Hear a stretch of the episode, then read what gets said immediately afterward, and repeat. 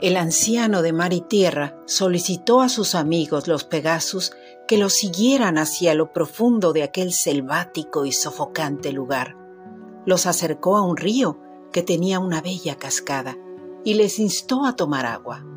Advirtió a todos ellos que sólo bebieran de la caída de la cascada, no de la que ya estaba corriendo en el riachuelo. Uno de ellos estaba cerca del riachuelo y notó con cierta desesperación que para acercarse a la caída de agua tendría que esperar. El anciano se dio cuenta y exclamó, Pegaso, detente, que la paciencia es un don, pero al mismo tiempo, por razones de salud, les he solicitado que solo beban el agua que está cayendo. Pronto sabrán por qué lo he dicho.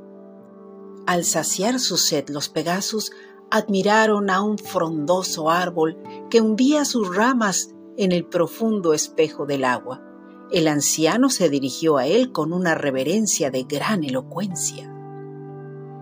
Señor que miras el cielo y te alimentas de la tierra profunda que atraviesa la intuición de los elementos que fortalecen tus raíces. En ellas llevas historias del pasado.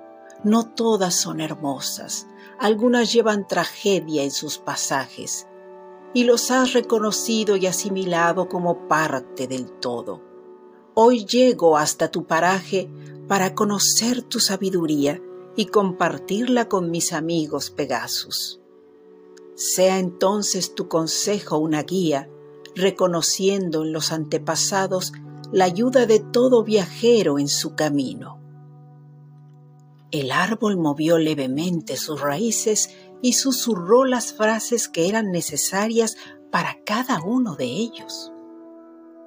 Estimados señores, que poseen la magia del viento, colaborar con ustedes es un privilegio.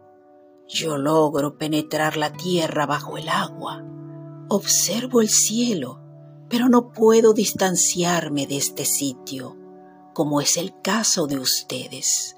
Son los pájaros los que llevan a otros sitios mi sabiduría, y ahora ustedes conocerán lo que debo decirles. El pasado profundo teje hilos hacia el presente.